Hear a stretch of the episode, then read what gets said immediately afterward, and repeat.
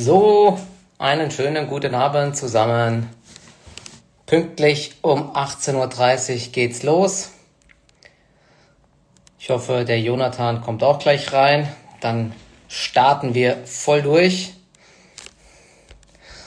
Wir erstmal schauen, da haben die wieder was verändert hier bei äh, Instagram. Erstmal jetzt hier. Zack. Probieren wir das mal. Guten Abend. Was passiert mit BioNTech? Ja, kleine Gewinnmitnahmen nach der, äh, nach der Erholung jetzt zuletzt. Und ähm, die, die äh, Zulassungsversuche von Valneva, beziehungsweise auch von, äh, von Novavax, die kamen ja heute, die wollen es in UK zulassen. Das sorgt vielleicht für ein bisschen für Gewinnmitnahmen. So, hat das geklappt hier mit dem Ah ja, jetzt hat's geklappt. Hi. Geschaut. Guten Abend zusammen. Guten Abend, Jonathan. Hi. Wie geht's dir? Alles gut? Ja, alles gut. Und selbst? Ja, auch soweit gut. Ja, anstrengend. Heute Morgen schon gestreamt, gestern Abend gestreamt, heute wieder. Aber ist viel los gerade, ne? Da lohnt sich das. Müssen wir das Beste äh, draus machen, aber sonst alles gut, ja. Genau. Wir ähm, haben ja heute einiges vor hier. Ich habe mir gerade eben auch nochmal einiges an Notizen gemacht.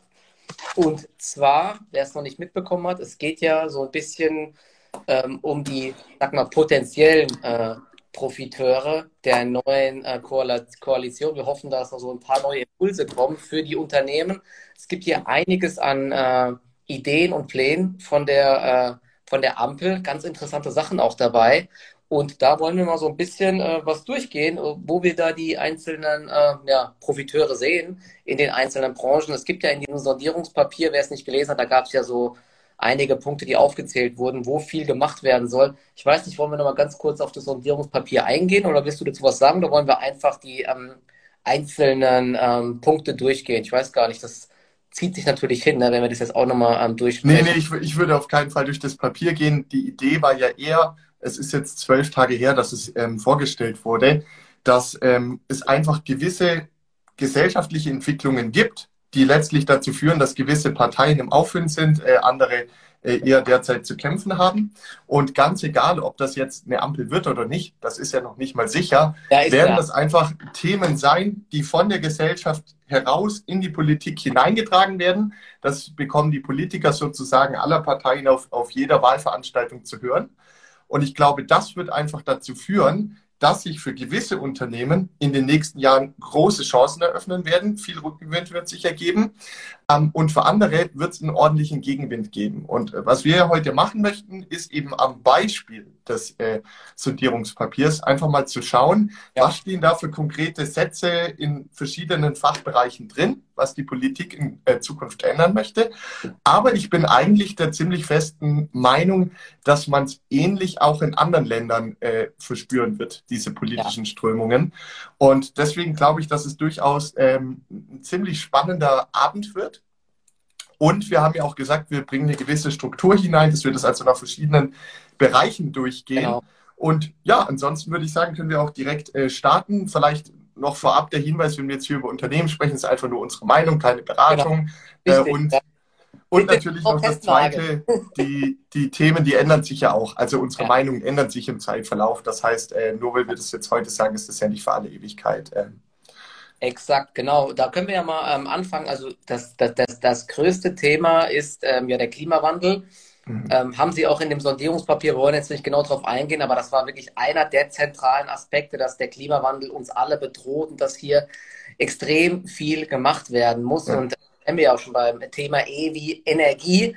Und äh, also das ist für mich auch so der wichtigste und größte und weitreichendste äh, Punkt und äh, wo es auch, glaube ich, die meisten Chancen gibt für uns Aktionäre, denn äh, da werden, was du gerade gesagt hast, da werden, glaube ich, jetzt alle Länder umschwenken oder sind ja, ja. auch schon dabei. Da passiert gerade so viel und ähm, deswegen da, äh, ich glaube, damit können wir uns jetzt auch ein paar Minütchen mit beschäftigen.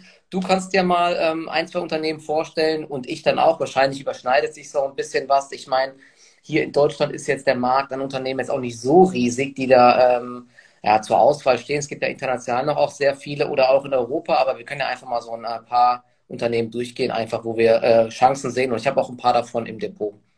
Ja, total gerne. Also vielleicht einfach für die Zuschauer noch kurz die, die Struktur. Wir wollen zuerst Energie, wesentlich in Strom, ähm, dann als zweites Thema Steuern und Rente. Welche Aktien können da profitieren? Als drittes Thema Landwirtschaft steht auch das eine oder andere drin. Dann noch zum Thema ähm, ethisches oder ESG-konformes Handeln ist dann unser viertes Thema. Und als fünftes Schwerpunkt noch Thema noch das Thema Wohnen, weil da ist auch ganz viel politischer Druck drin und da geben sich einfach Risiken, aber auch Chancen. Und äh, um jetzt mit dem ersten Überthema zu beginnen, also äh, Deutschland hat sich im Zuge des Pariser Klimaabkommens dazu verpflichtet, CO2-neutral zu werden. CO2-neutral heißt übrigens nicht kein CO2 mehr aus, auszustoßen, sondern gleich viel auszustoßen, wie auf anderer Stelle auch irgendwie aus der er äh, Luft wieder zurückgewonnen oh. werden kann. Das ist schon mal eine Sache. Ähm, und, und jetzt ist es so, derzeit stoßen wir eine Menge CO2 aus und in den nächsten vier Jahren sollen jetzt eben ganz viele Weichenstellungen in eine Richtung äh, gelenkt werden, die es letztlich die Unternehmen unter Druck setzen, da voranzukommen und umgekehrt natürlich den Unternehmen, die Lösungen anbieten, auch äh, enormen äh, Möglichkeiten verschaffen werden. Und ich habe jetzt beim Thema Energie, das kann man ja die ganze Wertschöpfungskette durchgehen, von den Herstellern ja. im Solarbereich, im Windbereich, über dann letztlich die Unternehmen, die Verteilnetze betreiben. Also ich nenne jetzt auch immer mal Namen. Hersteller wären eine Vestas, wären eine Nordics. Du hast sicherlich auch noch ein paar Verteilnetzbetreiber, beispielsweise die E.ON aus dem DAX. Ähm, und, und dann kann man, kann man das so äh, weiter durchdenken. Ich habe jetzt aber eine etwas andere Aktie dabei, was ja, was ja Wesentliches äh, drinsteht, ist, wir wollen die Kohlekraftwerke ziemlich schnell abschalten und die Atomkraftwerke schalten wir auch noch ab. Also wir haben eine riesige, eine riesige Knappheit an Grundlaststrom. Das vielleicht noch zur ähm, Problembeschreibung abschließen und dann kommen wir auch zu den Lösungen, zu den Aktien, die profitieren. Ähm, die Sache ist ja die, die da gibt es auch einen Begriff dafür, der heißt Dunkelflaute. Wenn die Sonne scheint, oh, wenn der Wind weht, alles schön und gut, da können wir weiter zubauen an Kapazität, aber das ist nun mal nicht immer der Fall. Und wenn es gleichzeitig dunkel ist und wir auch eine Flaute haben, dann können wir doch nicht einfach sagen, vom Daimlerband rollt jetzt kein Auto mehr oder äh, wir können hier kein Livestream mehr veranstalten. Ja. Das ist ja keine Lösung. Also wir brauchen auch für diese Zeiten eine sogenannte Grundlast, eine, eine Stromerzeugung, die immer verfügbar ist. Da wurde auch in dem ähm, in dem Sondierungspapier ein ziemlich spannender Satz geschrieben, nämlich, dass man das mit Gaskraftwerken lösen möchte. Weil Kohle mhm. schleudert ja so viel CO2 aus, Atom ist in Deutschland politisch nicht gewollt, also ist es die Gaskraft. Und ähm, da war es zum Glück, und da bin ich so dankbar, dass ein Satz noch drin war, nämlich, dass die Gaskraftwerke gleich bereit sein sollen für den Wasserstoffbetrieb. Weil ansonsten hätten wir wieder die Situation, wir bauen neue Gaskraftwerke. Ja die sind auch nur eine Brückentechnologie und 10, 20 Jahre später werden wieder moderne Kraftwerke in Deutschland stillgelegt und das Geld zahlen natürlich, dreimal dürft ihr raten, tu ich und alle ähm, Zuschauer über die höchsten Strompreise ähm, der Welt. Und äh, deswegen, ich glaube, da haben sie ein bisschen mitgedacht. Das heißt, es gibt jetzt Hersteller von diesen Gaskraftwerken, äh, Siemens Energy, 2G äh, Energy und, und weitere. Ähm, und was ich aber machen möchte, ist, ich möchte noch eine ganz andere Aktie nennen, um die Ecke gedacht. Und das ist ähm, die EDF, Electricité de France, ähm, der größte Betreiber von Atomkraftwerken aus Frankreich. Klingt erstmal total abschreckend. Aber die Wahrheit ist, wenn wir in Deutschland unsere Grundlasten herunterfahren, dann wird das verdammt lange dauern, bis wir das selbst wieder aufbauen. Und da wird es einfach eine große Angebotslücke im deutschen Strommarkt geben. Und unsere französischen Nachbarn, die haben kein Problem mit der Atomkraft. Ähm, die haben riesige ähm, ja, Atomkraftwerke, die stoßen übrigens ja. kein CO2 aus. Und der Punkt ist, derzeit verdient EDF noch relativ wenig Geld, aber ähm, jetzt wird eine CO2-Steuer eingeführt werden und die wird rapide ansteigen. Und dann wird es immer teurer, Gaskraftwerke und Kohlekraftwerke zu betreiben, weil die müssen neben dem Brennstoff immer mehr CO2-Abgaben abführen wohingegen der Atomkraftwerksbetreiber das nicht tun muss. Und äh, wenn man mal auf die Analystenschätzungen schaut von EDF, die sind in den letzten sechs Monaten schon massiv nach oben gesprungen. Ich glaube, der Gewinn je Aktie, die Prognose ist von 70 Cent auf 1,20 Euro oder 1,40 Euro hoch. Das heißt, wir liegen jetzt bei, bei 7% Dividendenrendite und beim KGV von 10 und möglicherweise geht da ähm, operativ auch noch das eine oder andere in den nächsten Jahren. Und insofern wird es vielleicht die deutsche Lösung sein, typische politische Lösung. Wir fahren unsere modernen Atomkraftwerke runter, unsere Kohlekraftwerke sagen, bei uns ist kein Atom mehr, kein CO2 mehr und beziehen es dann halt erstmal aus dem Ausland. Und das Ganze könnte man meiner Meinung nach mit einem relativ guten Chance-Risiko-Verhältnis äh, mit dieser EDF-Aktie spielen. Ich muss sie mir aber selbst noch im Detail anschauen, einfach mal als Idee. Okay, ja, das klingt interessant. Also, äh, dass die äh, Kohlekraftwerke, genau, dass die früher abgeschaltet werden sollen, das, ähm, da werden die Grünen, glaube ich, richtig Druck machen, dass das mhm. so kommt.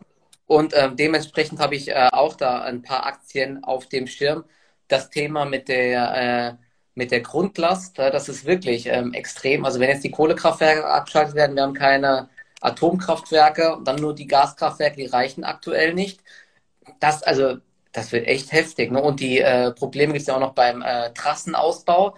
Da, also es gab ja, glaube ich, auch schon so, die Netzbetreiber haben schon gesagt, es gab ein paar Mal schon so ein paar größere Probleme, wo die Netze fast instabil wurden. Also Uiuiui, ich bin aber eh insgesamt mal gespannt, aber ich bin trotzdem positiv. Denke, ja, am besten werden sie dann instabil, wenn du noch ein paar Trades laufen hast und, ja. und dann schön hinten drin bist. Nein, Monitore, die saugen so viel Energie, ja, ich sorge dafür, dass sie alles zusammen Nein.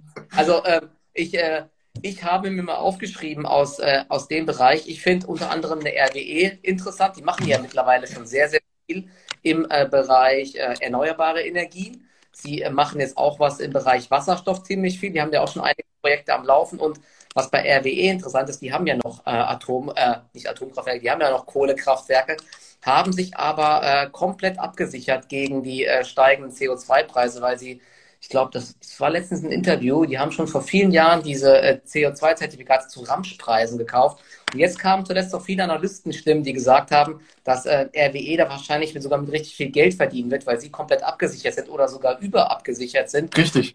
Und das ist, Plus, das könnte ein richtiger Turbo werden und die Aktie, die springt auch zuletzt wieder so ein bisschen an und man könnte vermuten, dass dort vielleicht jetzt positive Überraschungen kommen werden. Also das finde ich echt ganz spannend, aber RWE ist jetzt keine Aktie. Vielleicht auch so wie in der äh, Electricité de France.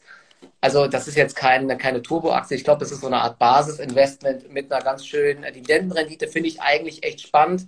Habe sie aber aktuell nicht im Depot, muss ich sagen. Aber das wäre für mich so ein ganz spannendes ähm, Basisinvestment. Was ich aber interessanter finde, noch mittelfristig, habe ich mir jetzt gerade nochmal aufgemacht, ähm, ist äh, Orsted. Das ist ja der äh, größte Offshore-Windparkbetreiber. Und die hatten auch im Juni oder Juli war das, hatten einen Kapitalmarkttag, wo sie so ihre Ziele bekannt gegeben haben. Es gibt ja jetzt so viele Initiativen in Europa, auch diese äh, Fit for 55 und so, was die da alles gemacht haben. Und ähm, Orsted hat es eben geschafft, diese ganzen Parks äh, sehr kostengünstig zu äh, erstellen. Sie sind da mhm. wirklich Profis drin. Da kann man auch bei Instagram immer schön äh, Orsted verfolgen. Die posten da auch immer die ganzen Sachen. Das ist der Wahnsinn, wie die diese Turbinen da aufbauen und so weiter. Und die haben auf diesem Kapitalmarkttag gesagt, dass die, ähm, dass die jetzige Kapazität, ähm, ich glaube, die ist jetzt bei 12, ähm, ich meine, 12 Gigawatt ist es jetzt. Und die alten äh, Ziele waren für 2030 bei 30 Gigawatt. Mhm. Jetzt haben sie damals gesagt, sie wollen das auf 50 Gigawatt hochschieben. Das ist denen ihre neue Ambition. Davon sind 30 äh, Gigawatt Offshore und 17,5 äh, Gigawatt äh, Onshore. Und der Rest ist, also sind andere Sachen. Ich weiß nicht, die machen vielleicht noch Photovoltaik oder so. Oder machen übrigens auch ein bisschen was mit Wasserstoff, haben da auch schon so ein paar Kooperationen. Und ähm, ja, da, das finde ich wirklich spannend und vor allen Dingen deshalb, weil die Aktie, das ist ähnlich wie Encarvis, die so ein anderer ähm, Kandidat wären, die ja eher Solarparks machen die, da gab es ja schon mal diesen Hype, die Aktien waren extrem teuer, sind extrem hochgelaufen, haben aber jetzt korrigiert, aber seit diesem Sondierungspapier oder auch schon kurz vorher merkt man, dass so langsam wieder Interesse reinkommt. Und ich, ich, bin, ich bin der Überzeugung, dass wir nächstes Jahr in diesen Aktien wieder ziemliche Hypes sehen werden, dass dann wieder höhere Bewertungen gezahlt werden, weil eben die Masse darauf aufmerksam wird. Und das ist ja Börse. Ne? Eine Zeit lang will keiner die Aktien haben und wenn ja. der Momentum reinkommt, die Masse reinfließt, dann fließt wieder Geld in diese ganzen ETFs mit Green Energy und dann kommt das in der Presse und dann wird man sehen, dass die ganzen Aktien, glaube ich, wieder richtig laufen werden. Deswegen ähm, ist Orsted für mich ein Favorit. Die habe ich im Langfristdepot, möchte ich sogar jetzt ähm, nachkaufen. Und der zweite Kandidat äh, wäre auch noch einer Encarvis. Mhm. Und der dritte Kandidat, der hat so auch von genannt, ist 2G Energy, weil die haben ja wirklich genau das Produkt, was dafür sorgt, dass diese Grundlastproblematik zumindest teilweise so ein bisschen ja, gelöst werden kann. Ich habe gerade eben auch nochmal, ich mache mal gerade nochmal die Seite auf und ich habe meine letzte Ad-Hoc-Meldung mir gerade nochmal rausgesucht, weil das ist ganz spannend. Es ist ja immer so der Unterschied, ob äh, ob es nur Ideen gibt, dass das funktionieren könnte oder ob man schon irgendwie was sieht an den Zahlen. Und bei 2G Energy hat jetzt am 14. Oktober gemeldet, dass der Auftragseingang im dritten Quartal um 70 Prozent gestiegen ist auf 43,8 Millionen aus dem Ausland sogar um 161 Prozent. Also äh, das äh, ist wirklich sehr spannend. Sie hatten auch so ein paar Probleme mit äh, den Lieferketten und äh, ja, mit höheren Kosten einfach. EBIT-Prognose ähm, ist minimal gesenkt worden, so in der oberen Spanne, aber für mich nicht dramatisch. Also es zeigt sich für mich, dass da dieser ganze Trend intakt ist. Und wenn es jetzt losgeht, dass die die Kohlekraftwerke ähm, ausschalten, dann kann es gut sein, dass solche Industriekunden oder auch Stadtwerke eben auf diese ähm, Blockheizkraftwerke setzen, die man mit Gas oder mit Wasserstoff betreiben kann. Also und äh, 2G Energy ist jetzt im Verhältnis auch gar nicht so teuer bewertet. Also nichts im Vergleich mit sowas wie Plug Power und was es da alles gibt. Also ja, das gell, ist ganz spannend, ja, die Aktien. Du musst ja bei den Aktien auch immer ein bisschen auf das Kurs-Umsatz-Verhältnis schauen, weil das Kurs-Gewinn-Verhältnis kann, also der Gewinn kann ja rapide nach oben schießen, wenn die eine, in eine gute Auftragslage reinkommen. Und da ist die Aktie noch gar nicht hoch, also die, die 2G genau. Energy. Ähm, was ich noch sagen wollte, RWE ist auch vor dem Hintergrund interessant. Wenn die jetzt gezwungen werden, schnell ihre ganzen alten Kohlekraftwerke, wobei alt immer relativ ist, die sind ja. in einem Top-Zustand, ja, ähm, abzuschalten, ähm, dann wird es auch zu Ausgleichszahlungen kommen. Davon kann man fest ausgehen, weil eine Marktwirtschaft funktioniert einfach nicht so, dass du zuerst vom Staat eine Betriebsgenehmigung bekommst für einen gewissen Zeitraum, daraufhin Milliarden von eigenem Geld investierst, wenn du davon ausgehst, dass die Betriebsgenehmigung eine Gültigkeit hat. Ein paar Jahre später kommen andere Politiker, weil sie gewählt werden, ähm, und sagen, ihr fahrt jetzt sofort wieder runter. Und dann muss natürlich der Staat da auch schauen, dass er einen Ausgleich schafft. Das war schon bei den Atomkraftwerken so. Genau. Und das wird da auch wieder sein. Das heißt, wenn die jetzt gezwungen werden, schnell ihre Kohlekraftwerke ähm, herunterzufahren, dann können die einmal ihre CO2-Zertifikate, die sie gebunkert haben, verkaufen. Und auf der anderen Seite können sie auch noch eine Entschädigungszahlung von der Regierung bekommen. Ähm, also insofern vielleicht RWE tatsächlich recht spannend habe ich auch schon einiges äh, an Geld mit der Aktie früher verdient. Und dann natürlich zum Thema Offshore, da kann ich nur noch mal zustimmen. Aber was du jetzt gebracht hast, ist der Betreiber Orsted. Der Hersteller äh, für Offshore-Windenergieanlagen äh, ist äh, vor allen Dingen Siemens Gamesa. Die, die haben da wohl zwei Drittel Weltmarktanteil. Und dann gibt es noch einen letzten Aspekt. Und das ist doch das Interessante. Schau mal, wir sprechen jetzt eine Viertelstunde hier. Und wir haben schon so viele Profiteure gesehen, weil das sind am Schluss die Unternehmen, ja. die Mitarbeiter, die Manager und letztlich auch die Aktionäre, denen diese Unternehmen gehören, die diese Ziele vom Pariser Klimaabkommen in die Wirklichkeit umsetzen wollen. Und wenn wir die Ziele umsetzen, dann müssen wir unsere Wirtschaft umbauen. Wenn wir die umbauen, haben wir riesige Investitionen und letztlich ist die Investition immer die eine Seite, die andere Seite sind Unternehmen, die diese Produkte herstellen und wer daran beteiligt ist, der wird noch ähm, ziemlich gute Perspektiven bekommen. Man muss natürlich immer auch auf die Bewertung schauen, aber in dem äh, Umfeld ein bisschen aktiv zu sein, ein bisschen äh, Research zu machen, ein bisschen die Dinge zu verfolgen, denke ich, kann sich auf jeden Fall auszahlen. Und ich habe jetzt noch eine letzte Energie- äh, und, und Stromaktie, beziehungsweise das ist eher eine Branche, das ist die Branche der Energiegase mit Linde Air Liquid. Air Products und Chemicals und äh, aus Japan Nippon Sanso. Die haben halt so ein bisschen das Schöne an dieser Branche ist, die haben so diesen Enabling-Aspekt. Also die helfen mit ihren Gasen anderen Unternehmen dabei, CO2-neutral zu werden. Zum Beispiel die Stahlindustrie verbraucht unglaublich viel CO2. Die kann man aber statt mit Kohle auch mit Wasserstoff betreiben. Und dann muss natürlich dieser Wasserstoff irgendwo hergestellt werden und, äh, und äh, erzeugt werden. Und das übernehmen eben beispielsweise eine Linde. Und das sieht man da auch schon in den Bewertungen, wie da ja. einfach die KGVs nach oben gehen, die Kurse nach ja. oben gehen, weil der Markt antizipiert, dass dann ein starker Umsatz- und Gewinnanstieg auf Sicht der nächsten 10 bis 20 Jahre erfolgen wird. Das wird ein langsames Ramping-up sein, weil es derzeit einfach noch viel teurer ist und eher in der Erprobungsphase ist. Aber je weiter dieser CO2-Preis jetzt nach oben steigen wird, desto eher wird es natürlich für eine ThyssenKrupp und so dann auch wirtschaftlich werden. Und die werden da unter brutalen Druck kommen, das einfach umzustellen. Und ja, jetzt haben wir schon einen riesigen Strauß an, an Unternehmen, an Ideen aufgemacht, die Kann letztlich. Eine Sache sagen, vielleicht auch noch eine Sache, die vielleicht auch noch interessant ist. Ähm, apropos, da gibt es ja auch schon jetzt ganz viele ähm, Unternehmen, die da was machen. Zum Beispiel, wenn wir jetzt Solarparks haben. Ähm, also auch bei Offshore äh, versucht jetzt zum Beispiel auch Orsted äh, oder ich glaube, äh, nee, Siemens Energy macht das. Die, hat das. die haben da schon ein Projekt, das aus der Windturbine direkt ein Elektrolyseur ja. ist ja. und dass der Wasserstoff hergestellt wird. Das ist halt die eine Möglichkeit, um überschüssige Energie zu speichern. Die andere Möglichkeit wäre mit, äh, mit einfach mit äh, riesigen Akkus, wie es auch Tesla macht und so weiter. Und dort mhm. haben wir ja auch viele interessante Unternehmen jetzt, also aus Deutschland, ich muss mal überlegen, da gibt es im Endeffekt nur SMA Solar die aber jetzt, um ehrlich zu sein, wenn man sich da mal so die Gewinnentwicklung anschaut, die auf der Stelle, ja, das ja. ist echt. Also ist jetzt nichts, also das ist, um den Trend zu spielen, ganz cool, aber jetzt nicht, um langfristig zu investieren. Spannender ist zum Beispiel eine Alphen aus, aus den Niederlanden, die machen auch Ladestationen, die machen auch Stromnetze, die wachsen auch richtig gut, sind nicht gerade ganz günstig, stehen, glaube ich, gerade auf Allzeit hoch. Und gestern hatte ja Enphase äh, Zahlen gemeldet. Ich weiß nicht, ob du die äh, verfolgt hast. Enphase mhm. auf Solar Edge sind ja Wechselrichterhersteller, die wachsen viel, viel schneller wie ähm, beziehungsweise SMA Solar wächst gar nichts. Ähm, und die machen auch äh, ganz viel mittlerweile mit Software und mit äh, riesigen Stromspeichern und so weiter.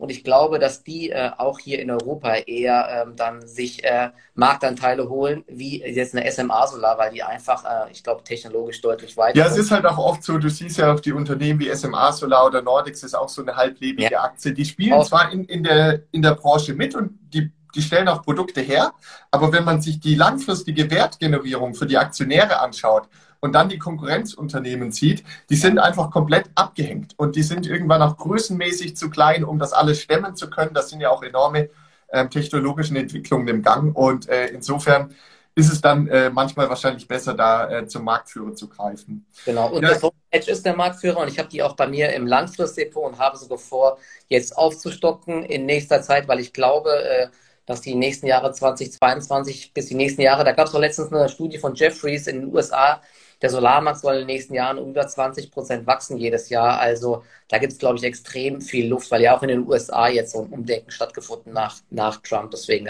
also so viel dazu noch. Ja, dann wollten wir mal mit unserem zweiten Themenblock aus dem ja. Regierungspapier weitermachen. Ähm, ich merke schon wieder, das wird eine lange Angelegenheit. Ähm, und zwar wurde auch einiges zum Thema Steuern und, äh, und Rente äh, geschrieben. Jetzt denkt man im ersten Moment, hey, wie, wie kann man da als Anleger überhaupt davon profitieren? Aber uns äh, ist äh, dennoch was eingefallen. Genau, willst du mal starten? Äh, ich habe da nur so, ich kann auch so ein paar Anmerkungen noch machen. Ja, okay. Also, also ich denke, eine Aktie, die sehr wenige auf dem Schirm haben, in der ich seit einiger Zeit privat investiert bin, die ich jetzt einfach mal vorstellen möchte, kurz anreißen möchte, ist die Quirin Privatbank AG. Das ist ein äh, deutsches Unternehmen.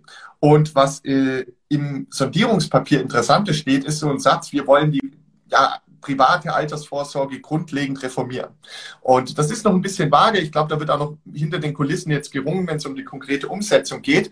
Aber es deutet sich schon an, dass die FDP da versuchen wird, einen gewissen Einfluss durchzusetzen, dass eben die Leute auf Dauer nicht mehr nur von der gesetzlichen Rente ja. abhängig sind, sondern dass man halt irgendwie ein kleines zweites Standbein, was irgendwie staatlich gefördert wird und hoffentlich, hoffentlich, hoffentlich, hoffentlich nicht so kaputt äh, ist wie die Riester-Thematik, die von der Versicherungswirtschaft geschrieben wurde, ähm, aufgebaut wird. Und wenn das der Fall wäre, dass wir irgendwie ein steuerbefreites Altersvorsorgedepot oder ein Teil des eigentlichen Rentenbeitrags wird abgezweigt in, in den ETF-Depot. Wenn, wenn irgendwie was in, in dieser Art kommt und der Staat schießt noch 50 Euro pro Jahr zu oder wie auch immer, dann äh, wird es große Profiteure geben, weil, und ich glaube, das stand auch noch drin in dem Papier, es eine sogenannte Opt-out-Klausel geben wird. Das heißt, der Standard wird sein, ähm, dass du in einen staatlich verwalteten Fonds hineingehst, der super kostengünstig ist, aber du wirst die Möglichkeit haben, auch ein privatwirtschaftliches Produkt auszuwählen. Ja, und dann bringen sich natürlich die ganzen Konzerne in Stellung. Und jetzt zur Quirin Privatbank. Die betreiben mit Quirion einen der größten äh, Robo-Advisor in Deutschland. Okay. Und das ist halt ähm, aus, äh, ja, aus, aus Investorensicht ein super attraktives Geschäft, weil je mehr Gelder dort angelegt sind, desto mehr verwaltetes Vermögen haben die. Und die berechnen ja etwa ein knappes Prozent des verwalteten Vermögens als ihre Gebühr. Mhm. Und je mehr neue Kunden da jetzt hinzukommen, je mehr zusätzliche Gelder da rein investiert werden, desto stärker kann dieses Geschäftsmodell nach oben skalieren. Ähm, und es hat auch noch den Vorteil, wenn die Aktienkurse steigen, steigt schon wieder das verwaltete Vermögen, dann steigt schon wieder deine Gebühr. Und das ist halt komplett automatisiert. Das ist eine Technologie, wo gar nicht viel äh, Mitarbeiter benötigt werden und äh, hat insofern eigentlich den Charakter von einem Software-Abo, was sich regelmäßig im Preis erhöht. Und äh, das ist halt eine Sache, die mir da sehr gut gefällt. Das ist eine kundegeführte Firma. Ähm, sie, ja, man muss es sich einfach mal genauer anschauen, ist natürlich eine Spezialität. Ähm, aber ich könnte mir vorstellen, dass das also auf sozusagen die Anbieter von privaten Altersvorsorgeprodukten gibt ja auch eine Flatix de Giro, gibt eine Sino, die einen Anteil an Trade Republic hält, ähm, eine Badebank, eine, ähm, eine wie, wie heißt die nochmal, Lang und Schwarz, wobei es da mir, da wird es schon zyklischer, weil mal handeln die Leute mehr, mal weniger. Das ist dann ähm, ja nicht mehr so stabil von der Ertragsstruktur wie das, was Quirin macht. Ja, krass. Ähm, gut, das ist jetzt die Frage. Ich habe jetzt mehrere Sachen gelesen. Ne? Wenn es so eine Art Staatsfonds gibt wie in Norwegen, wo alle, alle einzahlen können, das wäre ja die eine Sache. Dann, äh, dann wäre das wäre ja quasi eine Konkurrenz zu der aktuellen Branche, zu DWS und so weiter. Oder, oder ähm, es wird da auch Möglichkeiten geben, so zu investieren. Das muss man echt mal verfolgen. Ich habe das jetzt ehrlich gesagt noch gar nicht ähm, so auf, äh, auf dem Schirm, aber wenn natürlich jetzt da irgendwelche ähm, Rahmenbedingungen verbessert werden und äh, die Leute Freibeträge bekommen oder angehalten werden, ETF-Sparpläne und so weiter zu machen, dann könnte es ja schon äh, einen ziemlichen Hype geben, vor allen Dingen auch wenn die Inflation hoch bleibt und so weiter, ja, dann ähm, habe ich solche Unternehmen wie die Baderbank, ne, das, die hängen ja, glaube ich, an Scalable Capital. Ja. Lang und Schwarz hängt ähm, an Trade Republic, die sind äh, das sind, ist, also, die sind nicht äh, keine rein Buy Hold Aktie meiner Meinung nach, weil vor allen Dingen mhm. lang Schwarz gab es ja, gibt es äh, diese Rückstellungen, die gebildet werden mussten und ähm, die hängen komplett an Trade Republic oder zum Großteil. Und äh, die Bader Bank, die hat, glaube ich, ein paar mehr Standbeine, aber im Endeffekt auch sehr viel Scalable Capital. Also da wäre zum Beispiel eine FedEx Giro, glaube ich, sogar auch ähm, etwas breiter aufgestellt. Wobei ich glaube, die ganzen Unternehmen, die Aktienkurse sind ja auch ziemlich zurückgekommen, weil das dritte Quartal Ne, wir haben es alle gemerkt, war äh, so ein bisschen, also es wurde nicht mehr so viel gehandelt, sagen wir es mal so. Ne? Es gab ja jetzt kein, äh, es gab ja keinen großen Rücksetzer am Markt, aber der Hype ist einfach vorbei, ja. Und äh, deswegen, aber klar, durch diese Steuer- und Rentengeschichte kann es natürlich auch nochmal neue, neuen Hype geben. Ja? Ja, was auch schon ziemlich lustig ist, hier kommentiert gerade einer Olaf Scholz Wohlfühlbank äh, in, in, Richtung Lang und Schwarz gehend, weil da gibt es ja einfach diese rechtlichen Risiken. Also ja so wie ich das im Hinterkopf behalten habe, eine unterschiedliche Auffassung zwischen Finanzamt und der Gesellschaft und wie die ausgeht, äh, wird, wird die Zukunft zeigen. Ähm, ja, also das zum Thema Steuern und Rente. Dann gibt es zum Thema Landwirtschaft etwas. Ähm, da eher aus meiner Sicht eher mal ein Risiko. Es steht letztlich so ein bisschen im Papier drin. Da werden auch die Grünen versuchen, ihren Einfluss auszuüben, äh, nämlich das Thema, dass wir weg gehen müssen von dieser sehr schädlichen Massentierhaltung und, äh, und diesen Monokulturen. Und da ist auch viel Wahres dran. Wir müssen einfach schauen, dass die Landwirtschaft nachhaltiger wird. Und das könnte unter Umständen die großen Saatguthersteller wie eine Bayer beispielsweise doch etwas negativ treffen. Ähm, wohingegen es da auch kleinere spezialisierte Saatgutanbieter gibt. In, in Deutschland ist das ja die KWS Saat beispielsweise, die mit anderen Methodiken ähm, arbeiten die da möglicherweise davon profitieren könnten. Das einfach als kurzer Gedankengang. Ähm, die Zeit der riesigen Monokulturen könnte sich langsam dem ja. Ende zuneigen und äh, Tierwohl und Tierstandards werden wahrscheinlich ein höheres Gewicht bekommen, was ich persönlich auch sehr gut finde. Ähm, man muss natürlich hoffen, dass äh, Produkte des täglichen Bedarfs für, für, immer noch für alle in der Gesellschaft irgendwie bezahlbar bleiben. Ähm, aber das sind da so die Bewegungen, die ich gespürt habe. Ja, ich, äh, genau das sehe ich auch. Deswegen investiere ich äh, auch jetzt nicht mehr. Also ich glaube halt, dass die Zeit, vor allem die Zeit der Massentierhaltung, irgendwann, also jetzt nicht dieses oder nächstes Jahr, ja, genau. Jahren, aber es gibt ja schon jetzt viele Startups, die dort aktiv sind und die Preise für dieses, äh, dieses gezüchtete Fleisch oder auch für normale Fleischersatzprodukte, die fallen rapide. Es kommen so viele Unternehmen ja. auf den Markt und ich, ich denke, dass wir in zehn Jahren uns so sagen, krass, was war das damals eigentlich, dass wir da so irgendwie äh, die Tiere geschlachtet haben, wie verrückt waren wir damals eigentlich? Das ist ein Wahnsinn, jede Sekunde irgendwie, oder es sind ja mehrere pro Sekunde, das ist doch ein Wahnsinn. Und du hast, genau, und das Saatgut wird ja vor allen Dingen dafür verwendet, um irgendwie Soja und sowas anzubauen, was dann an Tiere verfüttert wird. Und ich bin auch der Meinung, dass dieses Geschäft nicht nachhaltig ist und dass wir eher in diese Richtung noch gehen, äh, Vertical Farming und sowas. Sowas wird mhm. wahrscheinlich noch kommen. Da gibt es jetzt auch einige Unternehmen, die da schon am Start sind, zum Beispiel Calera. Da habe ich auch so eine Zockposition drin. Die, die wachsen da auch extrem schnell, die bauen so Salate und so weiter an. Aber da wird sehr, sehr viel kommen in den nächsten Jahren. Da wird, glaube ich, die Entwicklung so schnell vorangehen. Und deswegen ist für mich sowas wie Bayer jetzt, abgesehen davon, dass die ja eh noch ihre Monsanto-Probleme haben, bin, also ich bin da skeptisch, dass die noch groß wachsen werden. Hier kommentieren jetzt gerade ein paar Leute und ich finde, das sind sehr gute Kommentare. Kann nur jemand sagen, der noch nie in armen Ländern war. Und äh, der zweite Kommentar ist, solange wir Bevölkerungswachstum haben, wird mehr und mehr Fleisch gegessen werden. Erst einmal ist das völlig richtig. Äh, du hast ja auch gesagt, das ist nichts, was nächstes Jahr passieren wird. Also dann ist es vielleicht noch falsch von uns kommuniziert worden. Ähm, sondern ich glaube, das kommt eher von der Richtung, dass eigentlich ein pflanzliches Ersatzprodukt mit ähnlichen Nährwerten wie Fleisch, also was Konsistenz, Geschmack, Eiweißgehalt und so weiter angeht, mhm. dass das irgendwann günstiger sein muss als das ja. echte Fleisch. Von der ja. Logik her. Ja? ja. Ähm, und dass es daher erst recht in den armen Ländern kommen wird Allerdings sind wir jetzt noch nicht an dem Punkt, weil das ist ein bisschen wie bei Tesla, als sie mit ihrem ersten Model S gestartet haben, eine neue Technologie erprobt haben. Das geht ganz oben in den Markt hinein und kommt dann nach unten durch.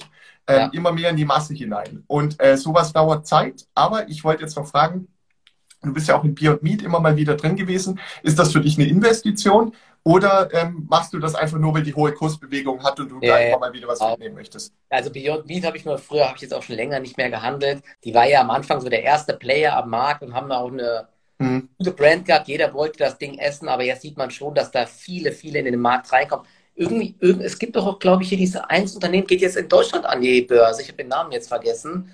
Die gibt es auch hier im Supermarkt, auch irgendwas äh, Veganes. Und ähm, ja, da, da wird, ich weiß nicht, welcher Player sich dort durchsetzen wird, aber man, man sieht ja, dass die Konkurrenz massiv zunimmt.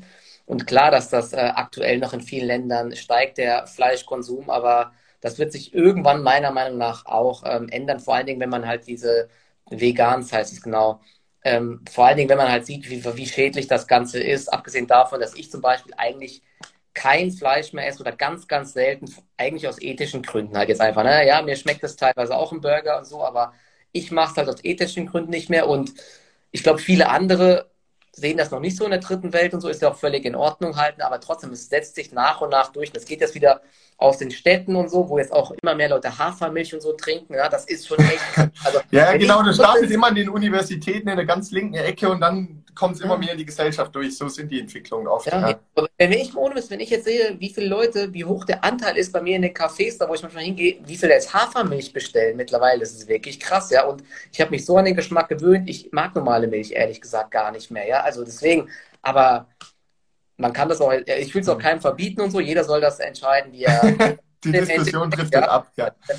Wird immer Leute geben, die Fleisch essen, aber es geht ja auch darum, das in Maßen zu machen. Und diese ganzen Discounterpreise beim Fleisch, ja, das ist halt, ich finde das nicht so wirklich nachhaltig. Das ist, ähm, aber es ist, wie gesagt, das soll jeder für sich selbst entscheiden. Ich, ich, also, aber ich, es geht ja darum, wo man investieren will und ich möchte halt nicht, oder ich will nicht in diesen Bereichen investieren mehr, die irgendwie Fleischhersteller sind, sondern ähm, in Sachen, wo ich denke, die stehen in zehn Jahren besser da. Und naja, deswegen, das ist, ähm, ja, das ist aber so meine Meinung. Aber wird man sehen, was dann passiert halt im Endeffekt. Ne? Aber ähm, es gibt sehr viele äh, Tendenzen, die zeigen, dass, dass sich, glaube ich, bald ändern wird. Aber wann es kommt, ist schwer zu sagen.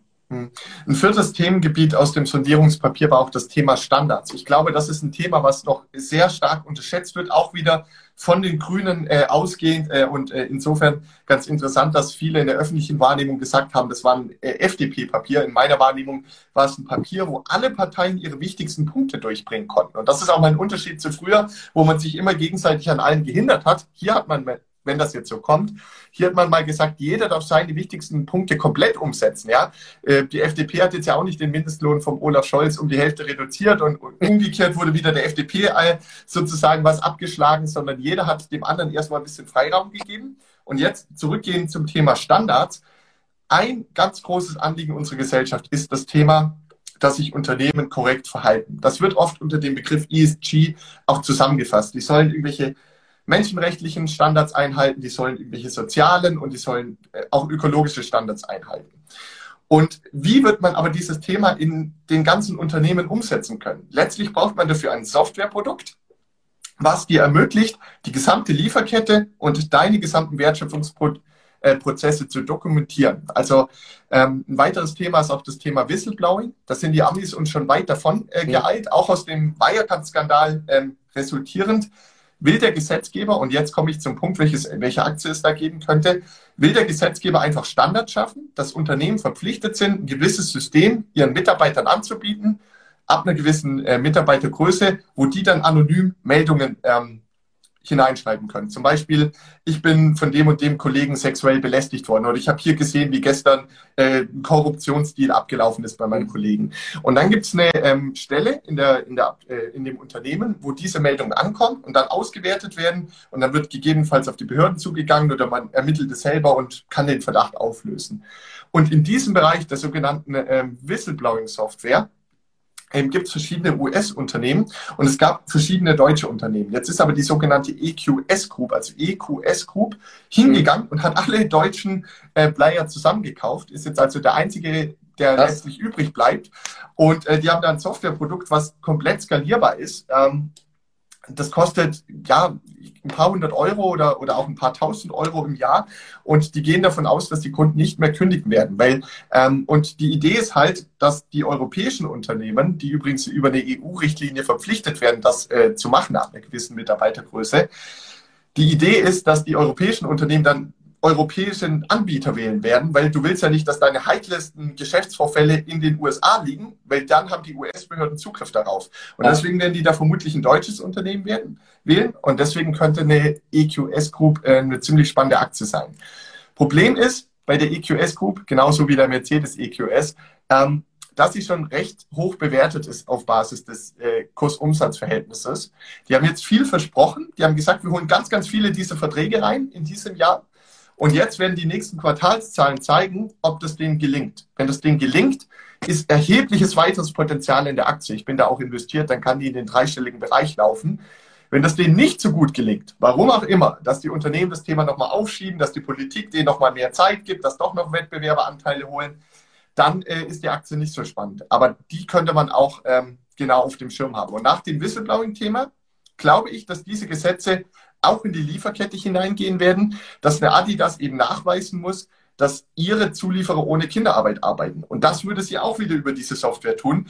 Und so wird aus meiner Sicht jetzt alle ein, zwei Jahre die nächste Verpflichtung, die nächste Vorschrift, die nächste Bürokratie ähm, auf die Unternehmen einprasseln. Und dann werden sie eben mit den Softwareprodukten von EQS das äh, datenschutzrechtlich konform, äh, regulierungskonform erfüllen können. Und deswegen glaube ich, dass die sich da gerade tief äh, einbauen in äh, dieses ganze Thema der hohen Standards, die zu erfüllen ja. sein werden. Ja, krass, mega spannend, wirklich. Ähm, ich, ich kenne EQS nur, die haben ja auch so den Investor Relations Service. Ne? Da kannst du, glaube ich, bei die kannst du eine Ad-Hoc-Meldungen dann verschicken. Richtig. daher kannte ich die eigentlich nur. Deswegen war ich am Anfang so verwirrt. Ich bin gerade darauf auf die Seite gegangen. Ja, die haben auch so Compliance-Lösungen. Finde ich echt mega spannend. Die sind noch relativ klein, 333 Millionen Börsenwert und wollen dieses Jahr so 51 Millionen Euro Umsatz machen und aber noch einen Verlust. Aber nächstes Jahr soll der Umsatz auf 72 Millionen äh, steigen. Das wären ja echt äh, ordentlich 50 Prozent Steigerung oder so. Ja. Also krass. Und 2023 1 Euro Gewinn pro Aktie. Aber gut, ist jetzt die Frage. Ne? Ich glaube, das ist sehr, sehr Ungewissheit, ne? wie, wie, wie das äh, einschlägt und so weiter. Aber finde ich echt mega spannend. Werde ich mir wirklich, ohne Scheiß, werde ich mir das mal auch mal genau anschauen, weil ich suche genau auch solche äh, deutschen Nebenwerte auch, die noch nicht jeder kennt. Das, äh, das Thema finde ich echt spannend und es stimmt ja wirklich, dass alle Unternehmen jetzt immer mehr hin, weiter hinterher sind, äh, ihre Lieferketten zu überprüfen und da keine Probleme zu bekommen, Korruption und so weiter. Ähm, ist echt, äh, ist, ist eine, wirklich eine interessante Aktie. Ich habe auch, ich habe ehrlich gesagt erst keine weitere in diesem hm. Bereich im Schirm gehabt. Ich kannte die nicht mal, deswegen äh, ja, äh, gibt, was sind so die, gibt es noch irgendwelche Player aus Europa, die sonst noch sowas machen als Konkurrenz oder? Also klar, wird es mit Sicherheit geben, aber man kann jetzt nicht sagen, es gibt so, wenn du in Daimler investieren willst, gibt es BMW als Pendant. So, also die Situation haben wir nicht, dass wir einen direkten gleich großen äh, Konkurrenten haben. Wir haben in den USA Unternehmen, die in dem Bereich sehr erfolgreich sind, äh, die auch europäische Tochtergesellschaften haben. Aber ich finde EQS halt auch super spannend, gell? Die, die stehen vor einem 50-prozentigen Umsatzwachstum. Das Geschäft ist extrem skalierbar. Die Kosten werden niemals um 50 Prozent mitwachsen. Also wenn dann nur, um noch neue Vertriebsleute einzustellen. Aber irgendwann wird einfach die Gewinnmarge aufgehen, ziemlich stark nach oben aufgehen. Ähm, und die haben das Potenzial, ausgehend von ihrer jetzigen Marktkapitalisierung, noch um ein Vielfaches zu wachsen. Natürlich immer vorausgesetzt, dass diese ganzen kommunizierten Wachstumspläne eins zu eins auch erreicht werden können. Das ist da ja noch das große Fragezeichen.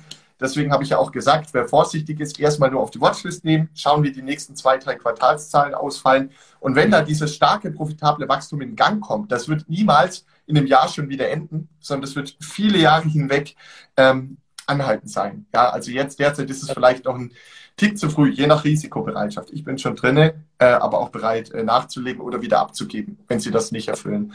Ja, das letzte Thema ist also übrigens dazu EQS, die Quartalszahlen kommen am 12.11., falls das mhm. jemand verfolgen will. Da werde ich mir das auch mal genauer anschauen und gucken, was die so melden. Ja, deswegen äh, zur Info. Nicht, dass sie jetzt da alle blind, blind reinrennen. Wie gesagt, das, ist, das sind nur unsere Meinungen, beziehungsweise Jonathans ja. keine Kaufempfehlung jetzt für sowas. Ja. Ja, ich muss auch sagen, ich habe da eine deutlich kleinere Positionsgröße als bei meinen anderen äh, Positionen. Einfach weil, weil ähm, mich zwar das, was der Vorstand gesagt hat, sehr überzeugt hat. Es ist auch eine Firma, wo alle vier Vorstände ein Prozent oder mehr an der Gesellschaft halten. Also das sind Unternehmer, keine Manager. Aber ich will jetzt schon auch sehen, dass das äh, in den nächsten Quartalszahlen dann auch in Form von neu gewonnenen Kunden und Umsatzwachstum und so wirklich in Gang kommt. Weil was die gemacht haben, ist zu sagen, und dann kommen wir auch zum nächsten Thema, wir werden hier ganz stark wachsen aus dem und dem und dem Grund und wir haben die und die und die Lösung und wir sind in der führenden Position. Aber sie haben es erstmal nur angekündigt. Und jetzt ja. Kommt eben zum Jahresende, glaube ich, diese EU-Richtlinie ist dann in Kraft und ab dann müssen die Unternehmen auch so ein Produkt haben. Jetzt wird es spannend zu sehen sein, ob das sich dann auch tatsächlich in diesen hohen Auftragseingang und äh, Umsatzanstieg übersetzen lassen wird. Oder ob äh, es dann dort doch wieder irgendwelche politischen Schlupflöcher oder was auch immer gibt, äh, um diese Softwareprodukte doch nicht kaufen zu müssen, mhm. die EQS anbietet. Okay, werde ich auch mal auf jeden Fall ganz genau verfolgen. Danke für diese Idee. Genau, jetzt wären wir beim nächsten Thema ähm, Wohnen. Das wurde ja auch ähm, genauer, äh, wurde ja auch ähm, angesprochen. Was hast du da alles so im Blick? Du hast ja auch, glaube ich, ein paar Sachen hast mir ja schon geschickt, was du dort interessant findest. Ich, ich meine, wir haben auch letztes Mal sogar schon beim letzten Stream hatten wir auch schon über Stone, über Steiko mhm. gesprochen. Na, die, die sind jetzt ähm, auf jeden Fall auch weiter interessant. Kann ich gleich noch mal was zu sagen zu der einen Aktie, weil die habe ich nämlich auch bei mir im Depot. Ich denke, beim Thema Wohnen äh, ist es ist einfach ein politischer, ein extremer Brennpunkt. Also da ist ein enormer Druck drauf, die Sache zu verbessern. Und ähm, zum einen glaube ich, dass die, die neue Regierung, also dieses Einwanderungsthema, das ist strukturell, weil einfach aus Sicht eines Afrikaners äh, oder, oder eines in, in Afrika im Nahen Osten lebenden Person mit viel Armut, Krieg und so weiter, ist es so unglaublich attraktiv, in das friedliche Europa zu kommen und dort sein persönliches Glück zu versuchen, ähm, dass, dass es da immer wieder Versuche geben wird, was auch immer die konkreten akuten Auslösepunkte sein werden oder auch nicht sein werden. Und gleichzeitig, das ist das eine ist ja diese Flucht, Migration oder, oder einfach Schutz vor Verfolgung, ähm, vor, vor Krieg und so. Und gleichzeitig die zweite Sache ist auch das Thema, wir brauchen ja auch, wir haben einen enormen Arbeitskräftemangel in ganz, ganz vielen Branchen. Ja. Und die neue Regierung, das hat ja auch schon geäußert, die Union ist da ja immer die vorsichtigste Partei. Also die AfD ist natürlich noch vorsichtiger, aber ja nicht in der Regierung. Ähm, die ist jetzt draußen aus der Regierung, wahrscheinlich, sind noch nicht sicher. Ähm, das heißt, die werden da möglicherweise so ein Einwanderungssystem nach kanadischem Vorbild, das dass Leute, die eben Sprachkenntnisse haben, eine gewisse Qualifikation haben, die auf dem Arbeitsmarkt nachgefragt sein wird, die werden es viel leichter haben, nach Deutschland zu kommen. Ich glaube, auch das wird eine starke Einwanderung auslösen. Und dann gibt es noch das Thema, dass ja auch in vielen europäischen Ländern, wo ja diese Reisefreiheit und, und äh, Wohnsitzfreiheit besteht, äh, dass da natürlich Deutschland auch wieder ein attraktiver Arbeits- und Wohnort ist. Und äh, de deswegen glaube ich, dass der Druck ins Land hinein weiterhin sehr groß bleiben wird. Und das ist möglicherweise für eine Aktie wie die Vonovia ähm, interessant, weil einfach dieser Druck auf die Immobilienpreise weiter hoch sein könnte, wenngleich die schon äh, sehr stark gelaufen ist. Ähm, und dann die zweite Komponente beim, beim Thema Wohnen ist, wir müssen, also ein Drittel der CO2-Emissionen kommt aus den Gebäuden. Und oh. wenn wir bis 2050 CO2-neutral sein wollen, haben wir nur noch 30 Jahre. Das heißt, wir müssen eigentlich jährlich drei Prozent der Gebäude richtig krass modernisieren und sanieren, dass da der CO2-Ausstoß nach unten geht. Wir machen das aber erst mit 1% der Gebäude. Das heißt, da muss noch eine ganz arg starke Zunahme der, der Sanierungs- und Modernisierungsaktivitäten stattfinden. Und das kann man natürlich auch wieder mit allerlei äh, Aktien spielen. Du hast schon zwei Namen in den Raum geworfen. Ähm, da gibt es auch noch, auch noch weitere Anbieter. Man kann auch noch ähm, ist jetzt nicht so ein, so ein direkter Pure Play, man kann sich auch nochmal eine Geberit anschauen. Die Sache ist nur, ähm, die Geschichten, oder hier wird schon eine Centrotech in den Raum geworfen, wo ich definitiv zustimmen wollen würde. Es gibt auch noch hier ähm, diese Nibe-Aktie, die stellt, glaube ich, Wärmepumpen her, wenn ich es richtig im Kopf habe, aus äh, Skandinavien ja. kommend. Also da ist eine Menge möglich.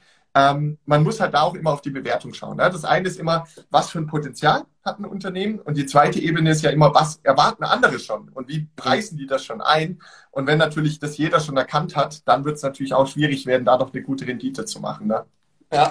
Ja, äh, es gibt einige Aktien. Ich, ich mache gerade nochmal jetzt hier die Steiko auf, hm. weil die Aktie ist, ähm, ja. es gibt halt aber auch Aktien, die, die waren immer teuer und werden vielleicht auch in Zukunft immer teurer, teuer sein. Ähm, und steigen trotzdem weiter. Äh, dazu gehört unter anderem auch Steiko. Ich hatte die damals auch mal gekauft, da war die damals auch schon irgendwie, ich meine, ein Hersteller von, äh, von Dämmstoffen und so weiter und so Holz, Holz und so weiter. Die hatte immer schon irgendwie KGV 30, 40. Bin aber irgendwie 400 Prozent im Plus mittlerweile. Wahnsinn. Das ist halt echt krass und Ja, es, es liegt einfach daran, dass die wie ein Uhrwerk wachsen. Die ähm, Zahlen, die die jetzt gemeldet hatten vor kurzem, die hat jetzt auch wieder für einen Schub nach oben gesorgt. Ich gucke es gerade nochmal rein. Also die sind beim Umsatz ähm, 2021 in den ersten neun Monaten um 21, nee, um 27 Prozent gewachsen und ähm, das EBITDA um 57 Prozent, EBIT äh, 104 Prozent.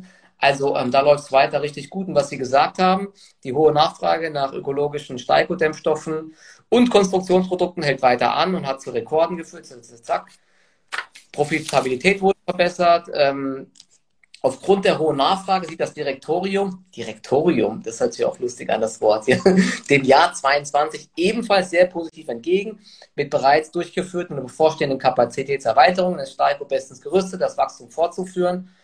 Sofern die zuletzt dynamische Entwicklung bei Material- und Stromkosten nicht weiter Zukunft äh, zunimmt, rechnet die Unternehmensleitung zudem mit stabiler Profitabilität auf hohem Niveau. Also auch 2022 wird es dort ähm, höchstwahrscheinlich zu weiteren Rekorden kommen. Hm. Ich gucke gerade mal, die Aktie ist 1,66 Milliarden wert mittlerweile und äh, machen, äh, wollen nächstes Jahr 432 Millionen Euro verdienen und 3,44 Euro verdienen. Also das KGV ist irgendwie immer zwischen 30 und 40 bei der Aktie. Mhm. Ich würde so diese Aktie immer kaufen, wenn es mal solche Rücksetzer gibt. Die ist nämlich auch ziemlich markteng.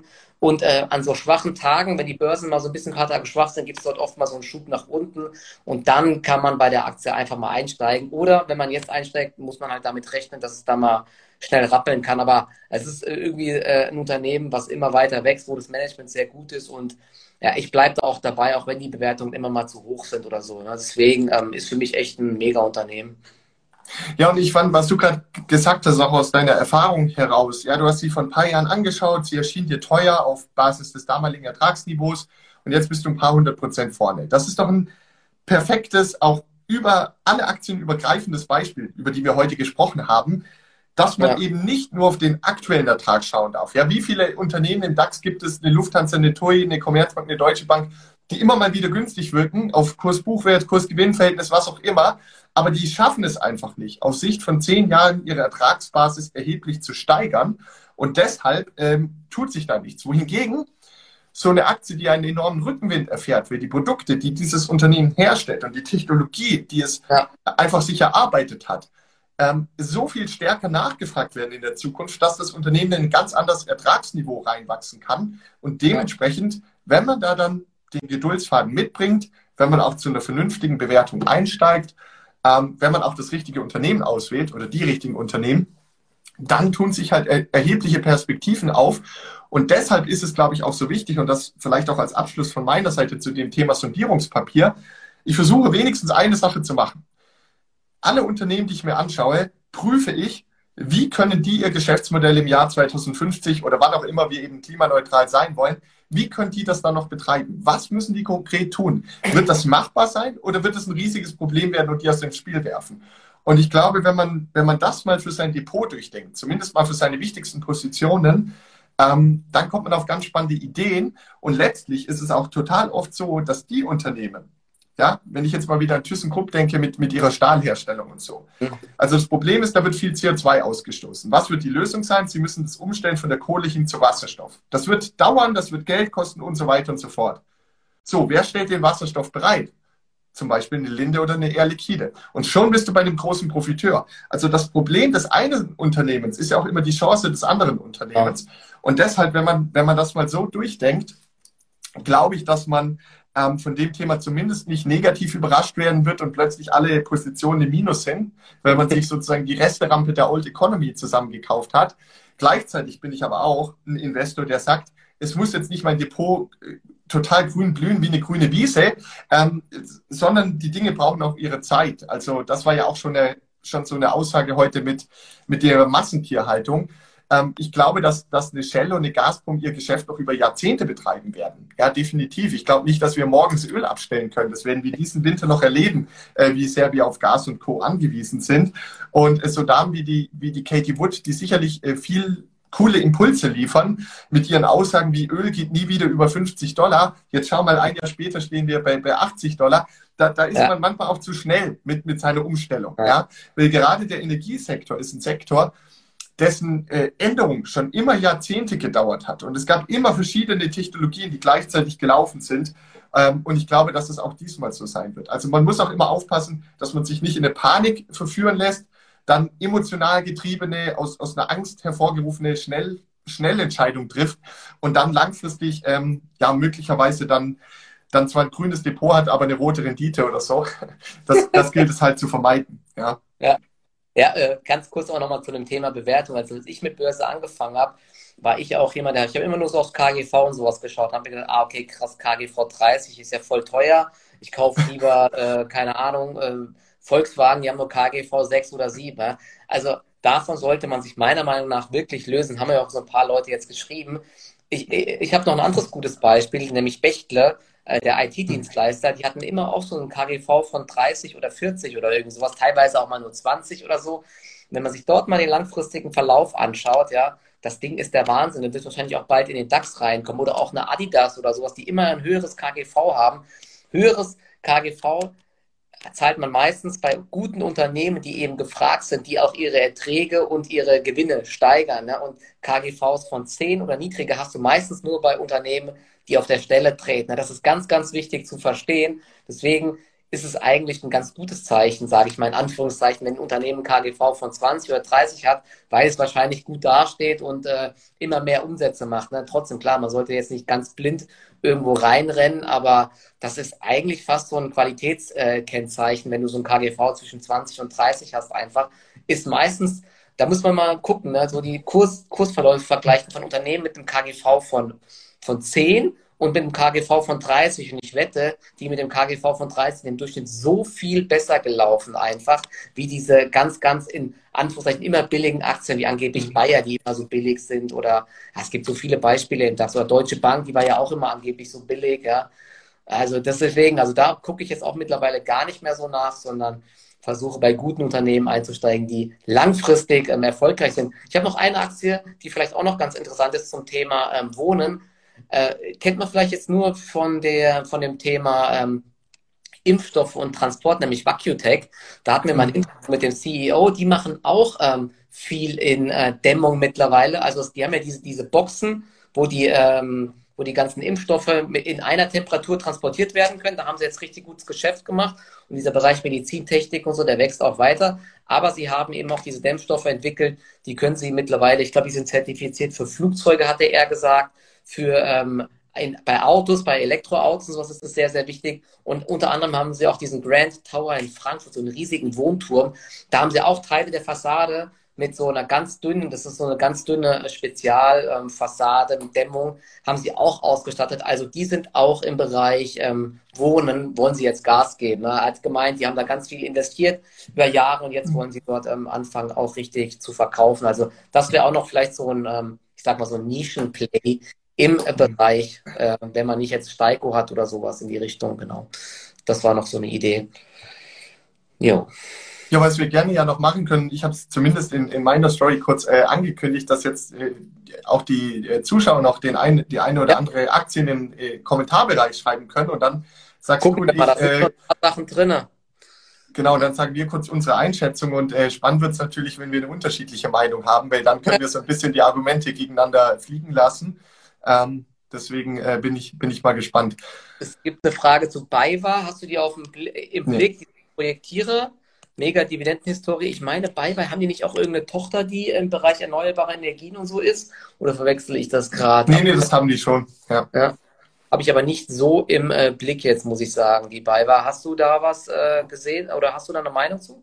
Nee, also bei mir wird es so sein, ich habe nicht äh, zu, zu besonders vielen Aktien eine Meinung, weil wenn ich mir eine Aktie anschaue, versuche ich die tief anzuschauen, was zur Folge hat, dass ich, dass ich nicht so sehr in die Breite recherchieren kann.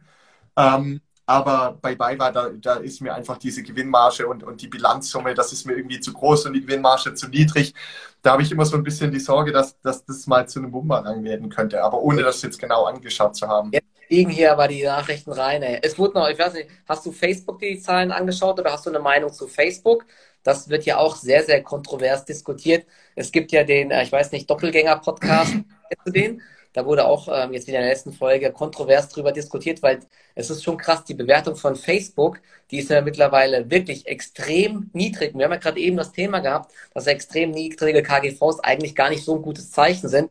Der äh, Facebook ist niedriger bewertet wie der S&P 500 im Durchschnitt, obwohl Facebook ja massiv zweistellig wächst. Ja, das ist ja wirklich, also das ist wirklich krass. Der Markt preist anscheinend ein, dass es hier riesige Probleme geben wird in Zukunft. Ja? Und äh, ich, ich überlege die ganze Zeit, ist das jetzt eine brutale Chance mit Facebook? Also ich habe die Aktie auch im Langfristdepot oder hat die Masse recht, weil es bei Facebook ja diese ganzen ja, äh, Probleme gibt mit äh, Mitarbeitern, Whistleblowern und ähm, mhm. ja, Facebook-Plattform. Ich weiß nicht, wächst die überhaupt noch? Die ist auf jeden Fall, sagen wir mal, so ein bisschen auf dem absteigenden Ast, zumindest bei jüngeren Leuten, gar nicht mehr beliebt. WhatsApp äh, hat eigentlich noch richtig viele Chancen. Jetzt wollen sie ja richtig viel Geld investieren. Die wollen jetzt noch 10 Milliarden Dollar ausgeben für dieses Metaverse und ähm, auch nächsten, die nächsten Jahre massiv viel Geld ausgeben. Ist halt echt die Frage, wird dieses Metaverse ein Erfolg oder wird das ein Rohrkrepierer? Das ist so die Frage. Aber ich kann mir nicht vorstellen, dass Mark Zuckerberg hier äh, Milliarden in den Wind bläst. Einfach bisher lagen sie ja eigentlich schon relativ häufig richtig. Ja? Also meine ähm, Meinung ist, kann natürlich völlig falsch sein. Ich habe auch den Vorteil, in Facebook bin ich im Gegensatz zu Alphabet nicht investiert. Ich kann also eine noch neutralere Meinung haben, ist, dass die Aktie wahrscheinlich sehr gut performen wird. Und ähm, ich, ich glaube, dass äh, der, der Grund ist einfach, Facebook wird alleine schon wegen dem Namen Facebook, der, der ja möglicherweise geändert werden soll, zu sehr als dieses sterbende Plattform wahrgenommen. Ja, genau. Wenn man das in seinen Teilen mal bewerten würde, ja, auch wenn WhatsApp keinen oder nahezu keinen Umsatz erwirtschaftet, wenn du das jetzt abspalten würdest an die Börse, da würde ja ein riesiges Preisschild dranhängen, einfach ja. wegen der Vielzahl an Nutzern und den Möglichkeiten, die sich daraus ergeben. Und äh, ähnliches gilt äh, für Instagram ich finde, der, der größte Indikator neben der günstigen Bewertung, der hohen Cash-Position, dem hohen Cashflow und all den Themen und, und den Assets, die in Summe wahrscheinlich mehr wert sind als der Börsenwert, ist das Thema, dass, dass Facebook für mich eine Suchtaktie ist und eine Sündenaktie. Das ist für mich so ein bisschen die Tabakindustrie der Jugend. Ja, also früher Tabakaktien waren die Aktien mit der besten Performance, die in, die, in der du langfristig drin sein konntest, aus Sicht der letzten 50 und 40 Jahre. Weil die haben unglaubliche Cashflows generiert, plus sind gewachsen. Und genau diese Gemeinsamkeit hat auch die Facebook-Aktie. Die wächst auch und hat gewaltige Cashflows. Und ähm, sie, es gibt noch eine Überschneidung. Facebook hat wohl selbst herausgefunden, dass Instagram viele Leute depressiv macht, insbesondere heranwachsende Menschen mit noch, noch nicht gefestigten Persönlichkeit, insbesondere auch ähm, Mädchen und, und ähm, ja, junge Frauen, die, die beginnen dann ihren Wert auch über diese Likes und, und wie viele Follower habe ich und so weiter zu messen. Und ähm, das könnte auch wieder zu Problemen führen. Aber ich will nur eines sagen, wenn das bestätigt ja nochmal die These, dass es ein hoch süchtig machendes Produkt ist. Und ein Produkt, was dich enorm süchtig macht, ähm, ist natürlich auch ein Produkt, was aus Werbekundensicht extrem wertvoll ist. Und das sieht man dann ja wiederum in den Kennzahlen. Und deswegen, wenn es wirklich so eine Sucht- und Sündenaktie ist, dann ähm, könnte ich mir vorstellen, dass, obwohl sie immer diesen gesellschaftlichen Gegenwind bekommen werden, immer Regulierungen bekommen werden, wie es die Tabakindustrie bekommen hat, dass sie trotzdem weiterhin sehr gut laufen könnte. Ich glaube aber, es gibt ein Risiko, und das hat hier gerade auch jemand ganz toll kommentiert, das ist wirklich die vergiftete Unternehmenskultur. Weil wenn du in einer Unternehmenskultur bist, wo du solche Dinge herausfindest und das dann unter Verschluss hältst und nicht an die Öffentlichkeit bringst und daran nichts änderst, obwohl du die Produkte auch anders programmieren könntest, aber dann sind sie nicht mehr so süchtig machend, dann ähm, könnte das auch noch zu einem Bumerang werden. Ja, das ist echt spannend. Also jetzt, jetzt auf diesem Bewertungsniveau, jetzt sind wir ja so ein äh, auf dem Bewertungsniveau von den Tabakaktien so ungefähr. Also ich glaube nicht, dass die noch äh, groß günstiger wird. Ich gehe davon aus, dass die Aktie sich jetzt irgendwie, die haben ja auch ein 50 Milliarden Aktienrückkaufprogramm sich nochmal genehmigen lassen. Das ist wirklich der Wahnsinn. 50 und der Punkt ist, je stärker jetzt die Bewertung runtergeht, desto mehr Aktien nehmen die aus dem Markt raus und ja. desto höher schießt wieder der Gewinn je Aktie. Ja? Und je stärker dann das Gewinnwachstum ist und, und der Gewinnanstieg, desto höher darf ja wieder das KGV sein. Also das ist ja das Verrückte an diesen Aktienrückkaufen, werden ja auch äh, oft als äh, manipulatives Mittel ähm, ja. Ähm, ja ähm, dann verwendet oder, oder, oder zumindest in den Medien so, so bezeichnet. Aber sie haben natürlich eine reale Auswirkung auf das Angebot von der Aktiengesellschaft. Es gibt dann weniger Aktien zur Auswahl. Ähm, die Nachfrage ist erhöht, weil sie ja vom Unternehmen nachgefragt werden und dann auch noch die Kennzahlen, die sich halt auch noch verzerren. Also insofern äh, bleibt es mit Facebook definitiv spannend, aber es könnte sein, dass sich die Aktie weiterhin, obwohl sie unbeliebt ist, ähm, weiterhin sehr gut entwickelt. Ja, zumal ganz kurz als letztes noch, es, es gab ja schon mehrfach äh, Also Facebook war schon mehrfach so eine Schlagzeilen. Angeblich einmal, weil sie es nicht schaffen, irgendwie äh, das auch äh, auf dem Handy mobil zu monetarisieren. Ich glaube, damals gab es schon einen Tipp. Dann äh, wurden sie ja massiv kritisiert, als sie WhatsApp gekauft haben. Ja, haben die auch gedacht, wie kann man so bekloppt sein, 17 Milliarden oder so auszugeben. Aber im Endeffekt haben sie trotzdem immer wieder alles richtig gemacht. Ja. Vielleicht ist es diesmal jetzt auch so, dass sie als erstes sehen, dass dieses Metaverse was ganz Großes wird. Und äh, Mark Zuckerberg hat ja auch in dem Call dann gesagt, äh, dass dann diese digitalen Güter, die dort dann äh, getauscht werden oder dass man sich dann, wenn man dann stundenlang in diesem Metaverse abhängt und dort seine Freizeit verbringt oder auch irgendwie arbeitstechnisch, dass man dann ja. dort richtig am Shoppen ist und so weiter. Ja, und das wäre, wenn, also wenn das natürlich akzeptiert wird, dann wird das äh, wahrscheinlich brutal äh, Gewinne machen für Facebook. Ja, gell, das gibt, das gibt eh so brutale Chancen, weil wenn letztlich dein, beispielsweise dein Büro virtuell wird, weil du eh von zu Hause aus arbeitest, aber den Eindruck hast, nachdem du dir so eine Brille aufziehst und so, dass du dennoch wieder in einem Raum mit deinen Kollegen sitzen tust, dann kannst du natürlich beginnen, für dieses virtuelle Büro ähm, auch wieder virtuelle Gegenstände kaufen. Ein ja, Kunstwerk genau. an der Wand, was virtuell ist. Ja, und da zahlst du dann echtes Geld für irgendeinen ja. Softwarecode ein. Ich meine, nichts anderes ist ja die Gaming-Industrie. Deswegen ja, wird ja da schon wieder so viel Geld verdient. Weil die Leute für etwas bezahlen, was keine Herstellungskosten hat. Es hat gewisse Herstellungskosten für die Programmierer und so, für die Zahlungsabwicklung, aber es ist nicht so wie bei einem Auto, wenn, wenn du dir jetzt dein nächstes Auto vom Band rollen lässt, äh, dann, dann muss da Rohmaterial, Rohstoffe, Arbeitsstunden von den Mitarbeitern und alles eingesetzt werden, um dieses blöde Ding herzustellen. Und dann kaufst du es, du bezahlst es und dann muss das erstmal davon alles bezahlt werden. Aber das ist ja bei so virtuellen Gütern überhaupt nicht mehr der Fall. Ja. ja. Ja, also wird auf jeden Fall sehr, sehr spannend. Ich bin, also ich werde es natürlich weiter genau verfolgen und ja, wir werden mal sehen. Und ich finde es genial, jetzt schreibt gerade schon wieder jemand, wer will denn so arbeiten, finde ich Blödsinn. Und natürlich ist es erstmal Blödsinn. Aber die Dinge, die, die Sache ist halt, so war das auch, als der Steve Jobs sein, sein erstes iPhone hergestellt hat. Ja, ja, da haben natürlich auch die ganzen Manager noch gesagt, ich habe doch mein BlackBerry, das hat sogar eine Tastatur, das iPhone hat keine Tastatur, was soll ja. ich mit so einem Schrott? Oder 500 Dollar für ein Phone? Und das ist halt genau die Problematik. Wir wissen heute gar nicht, was wir in zehn Jahren tun werden. Ich glaube nur, wir wissen, dass sich eine Menge verändern wird. Und warum soll bitte eine Facebook, die eh im Geld badet, ja, die fahren, da fahren ja die Geldlaster aus der Zentrale raus, dass es kracht, ähm, warum sollen die nicht 5% der Marktkapitalisierung mal investieren? Mit der Chance, eine neue Cash-Cow aufzubauen. Selbst ja. wenn es in den Sand gesetzt wird, ist doch kein Beinbruch. Also, ähm, wenn ich investiert wäre, würde ich das auf jeden Fall befürworten. Egal, ja. ob es klappt oder nicht. Und Facebook kann ja auch immer noch wieder Übernahmen tätigen. Die haben ja Instagram mal gekauft, WhatsApp mal gekauft, ähm, können sich ja irgendein Unternehmen kaufen, äh, vielleicht auch im Gaming-Bereich oder so, ne, um sich dann da neu aufzustellen. Sie haben ja aktuell das Problem, dass die jüngeren Leute wegbleiben, aber da kann man ja auch, die haben ja, die haben jetzt sehr tiefe Taschen, ne, und da kann man auf jeden Fall ein bisschen was machen. Deswegen schauen wir mal. Wir können noch eine andere Frage vielleicht reinnehmen. Ja. Ne, und dann, ich weiß nicht, willst du eine aussuchen noch? Ich habe ja gerade die ausgesucht. Ja, ihr könnt ja noch mal zwei, drei Aktien äh, kurz äh, posten, über die wir noch sprechen sollen. Vielleicht auch eine, bei der wir eine unterschiedliche Meinung haben. Mal schauen. Okay, ja, ich guck mal, hier waren gerade eben, wurden, glaube ich, gerade Intel kann ich nichts sagen, das ist mir viel zu schnelllebig. Cloudflare auch nicht, habe ich mich nicht beschäftigt. Visa Mastercard ist halt so die Frage. Also ich bin in Mastercard investiert langfristig. Ähm, habe das Gefühl, das ist eine Plattform und alle neuen Technologien wie Stripe oder PayPal oder, oder was auch immer, Square werden nur darauf aufgebaut. Auch die Apple Watch ist ja letztlich auf äh, und, und Apple Pay ist auf der Kreditkartentechnologie äh, basierend äh, aufbau, mhm. Aufgebaut, aber könnte irgendwann auch mal abgelöst werden. Ich habe da halt eine kleine Position. Ich weiß nicht, wie du das siehst. Ja, ich habe auch Mastercard, habe ich auch.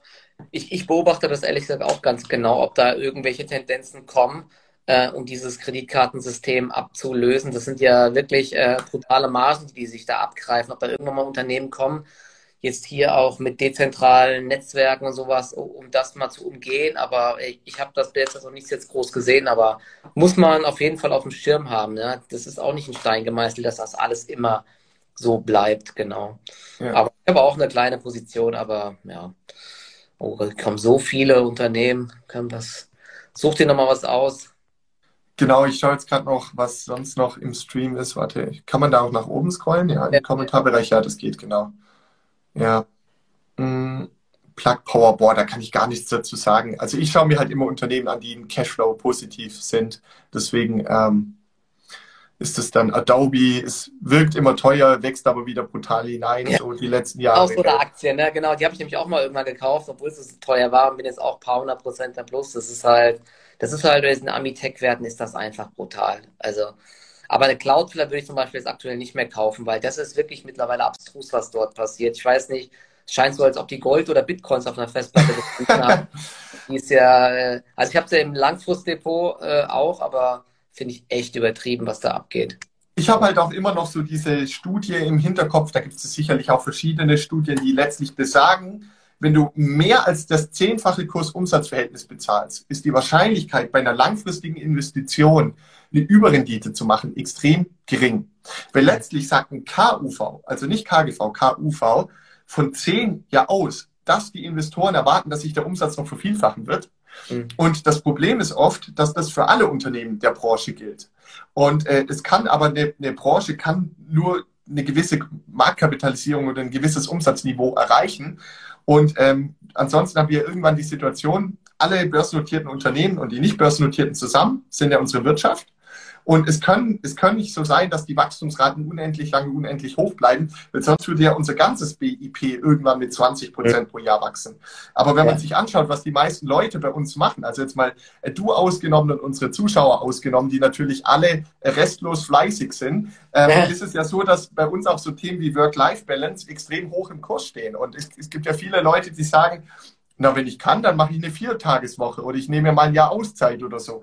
Und das passt halt nicht zu einer Wirtschaft zusammen, die mal eben 20 Prozent pro Jahr wachsen kann. Und ähm, deswegen glaube ich einfach immer, wenn die Wachstumserwartungen extrem krass werden, ähm, dann werde ich aus Investorensicht, also auf mehr Jahre, mehrere Jahre hinweg investiert zu sein, sehr vorsichtig, weil einfach die Gefahr besteht, dass selbst wenn das Unternehmen operativ perfekt liefert, ja, es bringt das Umsatzwachstum, das Gewinnwachstum, dass es dann trotzdem der Kurs nur durchschnittlich oder sogar sich unterdurchschnittlich entwickelt, weil sich das Bewertungsband, was extrem nach oben gespannt war, wieder normalisiert. Und das ist halt dann da ähm, so ein bisschen die Gefahr. Deswegen, ich finde, Tesla kann sich durchaus kurzfristig, also kurzfristig oder mittelfristig im Sinne von der nächsten zwölf Monate nochmal verdoppeln, gar kein Problem. Das weiß keiner, wann sowas endet. Aber ich finde es immer lustig, du hast es ja auch schon in deinen Stories gebracht. Ja, es wird ein, ein Auftrag vermeldet und dann werden zwei BMW-Marktkapitalisierungen mal eben oben drauf gepackt. Ja? Und da denkt man sich immer so, boah, mein Gott. Ich meine, klar ist Tesla ein heller Stern und, äh, und der Elon Musk ist einer der genialsten Unternehmer, die je gelebt haben. Völlig klar und keine Geringschätzung. Aber die Aktie und die Erwartungshaltung an die Aktie sind jenseits von Gut und Böse. Also es ist völlig verrückt. Und äh, ich kann nur vermuten, ich kann ja auch falsch liegen, aber dass die Tesla-Aktie irgendwann in den nächsten fünf Jahren nochmal gewaltig eins auf den Deckel kriegt. So ein bisschen wie die Microsoft, die um die Jahrtausendwende schon brutal gestiegen ist, bis auf 60 Dollar. Und dann kam diese Tech-Blase und es ging irgendwie auf 15 Dollar bergab. Viele Jahre lang vor sich hingekrochen. Ja. Und operativ ist sie aber immer weiter gewachsen, die Microsoft. Ne? Und irgendwann so ab 2013, ab 2016 kam wieder dieser nächste Schwung in die Aktie rein. Ähm, und so könnte es möglicherweise auch bei einer Tesla laufen, ja, dass sie jetzt noch ein Stück weit weiter steigt, und dann irgendwann hat sie aber mal ein paar Jahre ausgesorgt. Dann, dann muss, braucht sie mal fünf oder zehn Jahre zum Luft holen und es gibt, äh, äh, egal wie das Unternehmen läuft, äh, muss der Kurs einfach mal an, an eine Grenze kommen irgendwann. Ne? Ähm, kann natürlich hier auch falsch liegen, aber ich will noch eine Sache zu Tesla sagen. Als Apple die Billionenmarke überschritten hat, hat Apple schon 50 Milliarden freien Cashflow pro Jahr verdient. 50 Milliarden freien Cashflow. Tesla hat noch nicht mal 50 Milliarden Umsatz und ist in einem schwierigen Geschäftsmodell. Das heißt, die, die, die ähm, Tesla-Investoren haben eine ganz andere Erwartungshaltung an die Zukunftsperspektiven wie gegenüber einer Apple, obwohl eine Apple ja viel höhere Margen hat, eine bessere Bilanz hat, ähm, stabileres Geschäftsmodell hat. Ähm, und deshalb bin ich einfach gespannt, ob, ob Tesla es schaffen wird, was man nicht ausschließen darf, dass sie wirklich das alles liefern. Aber ob es halt so kommt, aus meiner Sicht sehr unwahrscheinlich, dass sie da hineinwachsen. Wie siehst also, du das? Ja, also kurz zu Cloudflare. Cloudflare hat, glaube ich, nämlich ein Enterprise Value zu Sales Verhältnis von über 100 mittlerweile. Ne? Nur mal zum Thema. Und, und machen noch keine Gewinne. Ähm, ja, Cyber Security und so weiter und äh, Content Delivery Networks und so, ja, alles geil, schön und gut. Es gibt ja auch CrowdStrike und ähm, ja, es gibt, äh, was habe ich noch? Ähm, ich habe noch einen anderes Unternehmen, äh, Zscaler gibt es noch, genau. Die, die sind halt alle sehr hoch bewertet. Zscaler sehe ich auch gerade. Aber Also was bei äh, Cloudflare halt so passiert, ist schon heftig. Und ähm, ja, Tesla, ich habe ja gestern, ich hatte ja doch irgendwann vor ein paar Tagen diesen, mm, diesen, dieses Ding gepostet, diese Grafik gepostet, dass jetzt Tesla äh, mehr wert ist wie irgendwie alle anderen großen Hersteller zusammen. Ja, gut, der Markt sagt halt, Tesla ist kein Autounternehmen, ja, kann ich auch noch ein bisschen vielleicht. Ist auch ein Stück weit richtig, ja. Ja, stimmt auch. Aber ich finde jetzt auch, dass wir mittlerweile ähm, da ist wirklich extrem viel eingepreist. Ja, es ist schon ähm, mehr als heftig. Ich guck, aber das Interessante war ja, es gab ja schon mal diesen Hype bei Tesla. Wann war das nochmal? Ich glaube vor einem Jahr. Ähm, ja, Ende letzten Jahres, da ist die ja auch, hat sie sich nochmal fast ver, nee, verdoppelt oder verdreifacht sogar bis 900 Dollar und dann hat sie aber auch nochmal auf 600 Dollar korrigiert und jetzt ist sie erst vor kurzem ja wieder richtig angesprungen. Aber dass das jetzt an so einem Auftrag von Hertz liegt, also ein 4,5 Milliarden Auftrag, aber 100 Milliarden MCAP Zuwachs und sowas, na, das finde ich halt echt schon. Aber ich glaube, dass da der Markt nicht fair war gegenüber Tesla bei dieser Meldung, weil es gab an einem Tag zwei Meldungen und die Hertz-Meldung ist für mich komplett irrelevant gewesen. Die haben eh kein Nachfrageproblem. Und es gab noch eine zweite Meldung zu Tesla und das der Fairness halber auch, weil wir versuchen ja hier auch einen Austausch zu führen und die Zuschauer sollen dann selbst die Argumente ordnen, äh, sortieren und einordnen können. Tesla, ich habe auf Seeking Alpha gelesen, hat an dem Tag die Preise für alle Produkte um 5% erhöht. Ah, okay. Und wenn Sie eh schon 15% Gewinnmarge haben und offensichtlich so eine gute Nachfragesituation da ist, dass Sie die volle Produktion auf 5% teurer verkauft bekommen, könnte die Gewinnmarge jetzt auf 20% nach oben gehen. Es gibt ja. natürlich auch noch andere Faktoren, wie ob jetzt die Lieferkette wieder zu einem teureren Produktion führt.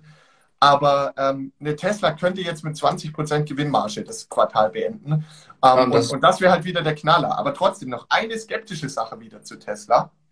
Und das ist dieser Spielball zwischen Pro und Contra, der, glaube ich, extrem wichtig ist, weil es geht ja nicht darum, dass wir uns gegenseitig die Investments schönreden, sondern es geht darum, dass wir die Realität möglichst präzise, auch wenn uns das nie gelingen wird, wahrnehmen, damit wir die richtigen Entscheidungen treffen. Und das Kontraargument ist, dass es weltweit vielleicht 10 Millionen Autos im Jahr gibt, die für mehr als 50.000 Dollar verkauft werden. Es hat ja seinen Grund, warum Daimler, BMW, Audi nur etwa zwei Millionen Autos pro Jahr absetzen. Nicht, weil sie nicht mehr produzieren könnten oder so oder wollten, sondern weil einfach irgendwann die Zahlungsbereitschaft für derart teure Produkte begrenzt ist. Es geht nicht jedem Menschen auf der Welt so gut wie den meisten in Deutschland. Und deswegen muss Tesla, wenn sie jetzt in die Millionenstückzahl reinkommen, ja, dann mögen sie noch auf zwei Millionen wachsen können. Da ist ja eine BMW oder eine, eine Mercedes. Aber von zwei auf vier Millionen zu einem Preis von 50.000 Dollar, das will ich sehen. Das ja. wird spannend. Und von vier auf acht Millionen möglicherweise für 25.000 Dollar, aber niemals für 50.000 Dollar. Und dann ja. muss diese enorme Wachstumsrate runtergehen. Oder, und jetzt kommen schon wieder die Kritiker, das ist dann wieder die Pro-Seite, dann muss halt Tesla in die Batteriegeschäft, ins Solargeschäft, in das ja. und das und das und das Geschäft reingehen. Aber da sieht man ja noch nicht die riesigen Umsatzzuwächse, sondern eher so Versprechungen, Visionen aktuell. Genau. Also ich glaube halt, dass der Markt davon ausgeht, dass Tesla ein großer Player in vielen Geschäftsmodellen ja. wird. Die Autoproduktion ist der eine Teil. Man kann das ja so oder so sehen. Ich, ich steige jetzt nicht mal ein, weil mir die Bewertung viel zu hoch ist mittlerweile, aber es gibt ja jetzt den Bereich, Bereich Versicherungen noch der ja angeblich mal ganz groß werden soll. Dann gibt es ja noch den äh, Bereich mit den ganzen Energiespeichern. Das haben wir ja gesagt, das Thema hatten wir ja vorhin schon, dass das riesig groß werden kann ja. irgendwann, ne, um Energie zwischenzustellen. Haben sie ja schon in Australien und sowas ganz viele Sachen. Dann gibt es diese Solardächer, gibt es ja auch noch. Und was ja angeblich sollten ja schon 20, wann war das? 2020, sollten ja schon Robotaxis und sowas kommen von Tesla. Und da sollten die Autos Geld verdienen. Da hat ja Elon Musk, glaube ich, auch mal gesagt, ähm, er schickt seine eigenen Tesla auf die Straßen, die verdienen Geld oder das können Privatleute ja. machen. Wenn sowas natürlich irgendwann klappt, dann äh, gibt es nochmal ganz andere äh, Gewinne und so, aber ja, man muss halt erstmal kaum, ah, der Markt geht davon aus, dass das alles klappt, ja, und äh, gut, Elon Musk liefert auch immer, ja, aber also mir ist die jetzt Aktie jetzt halt auch zu viel gelaufen. Aber klar, wer da drin ist, den kann er auch nur beglückwünschen. Den kann man nur gratulieren. Das muss man, muss man auch mal sagen. Alle, die da das durchgehalten haben, diesen wilden Ritt, ähm, die, genau. die haben das auch verdient. Ja, ja genau. Ja, perfekt. Okay. Ich glaube dann, ähm, es gibt so viele Fragen. Wir hatten ja letztes Mal schon vorgehabt, eigentlich mal so einen Livestream zu machen. Ähm, wo wir auf Fragen eingehen oder sowas. Vielleicht machen wir das irgendwann nochmal, ne? weil es kommt so viele halt rein. Da sammeln wir vorher aber mal die Fragen einfach und dann können wir ja mal jede Aktie nur so fünf Minuten besprechen oder so, da kriegen wir mal ein bisschen was durch und dann noch mal ein paar aus dem Stream. War auf jeden Fall wieder äh, eine richtig coole Sache hier. Ich hoffe, ihr konntet auch ein bisschen was mitnehmen und ähm, ja, könnt euch jetzt eure eigene Meinung bilden und dann entweder uns widersprechen oder zustimmen und dann ja selbst entscheiden auf jeden Fall. Genau. Genau. Ja, mir hat es total viel Spaß gemacht und ähm, finde, hier sind auch mega coole Fragen aus der Community ja. gekommen. Da, da, hast du ja eine ganz coole ähm, oder haben wir eine ganz coole Community da, ja. Also sehr informierte und auch sehr ähm, inhaltlich fundierte Kommentare sind, sind da gestanden. Ich habe wieder ein paar Mal irgendwas mit Wirecard und irgend so ein Käse, ja, das, der Stachel sitzt anscheinend immer noch tief bei einigen Leuten. Oh Mann, das Thema wird wohl nie aufhören, ey. Scheiß Wirecard. Okay, alles klar, Royer. Dann danke euch allen fürs Zusehen und ähm, einen äh, schönen Abend. Und genau, ich bin wahrscheinlich morgen Abend, mache ich nochmal einen Livestream zu den äh, nächsten Quartalszahlen, sofern ich dann irgendwie einigermaßen fit bin. Ne? Ich bin ganz schön geschlaucht jetzt, muss ich sagen. Ne? Und jetzt gibt es erstmal ein billiges Stück Fleisch auf, äh, auf dem Grill, oder was? jetzt gibt es erstmal eine Bratwurst auf meinem riesigen Weber-Grill, so eine Nürnberger aus dem Aldi. Nee, nee, also bei mir gibt es jetzt gleich, ähm, bei mir gibt es gleich Gemüsesuppe, also mehr gibt es heute Abend nicht mehr für mich. Ähm, deswegen, ich, ich äh, bin schon Vorbild, was das Thema angeht, aber auch nicht jeden Tag. Und das ist ja auch das, was du gemeint hast. Einfach ja. so ein bisschen bewusster mit dem Thema umgehen und äh, dann schmeckt es auch umso besser, wenn man sich mal Richtig. Gönnt. So sieht's aus, gell? Genau, wir wollen hier keinem was schlecht reden. Also, einen schönen Abend zusammen ja. und zum nächsten Mal. Ciao, ciao. Ciao.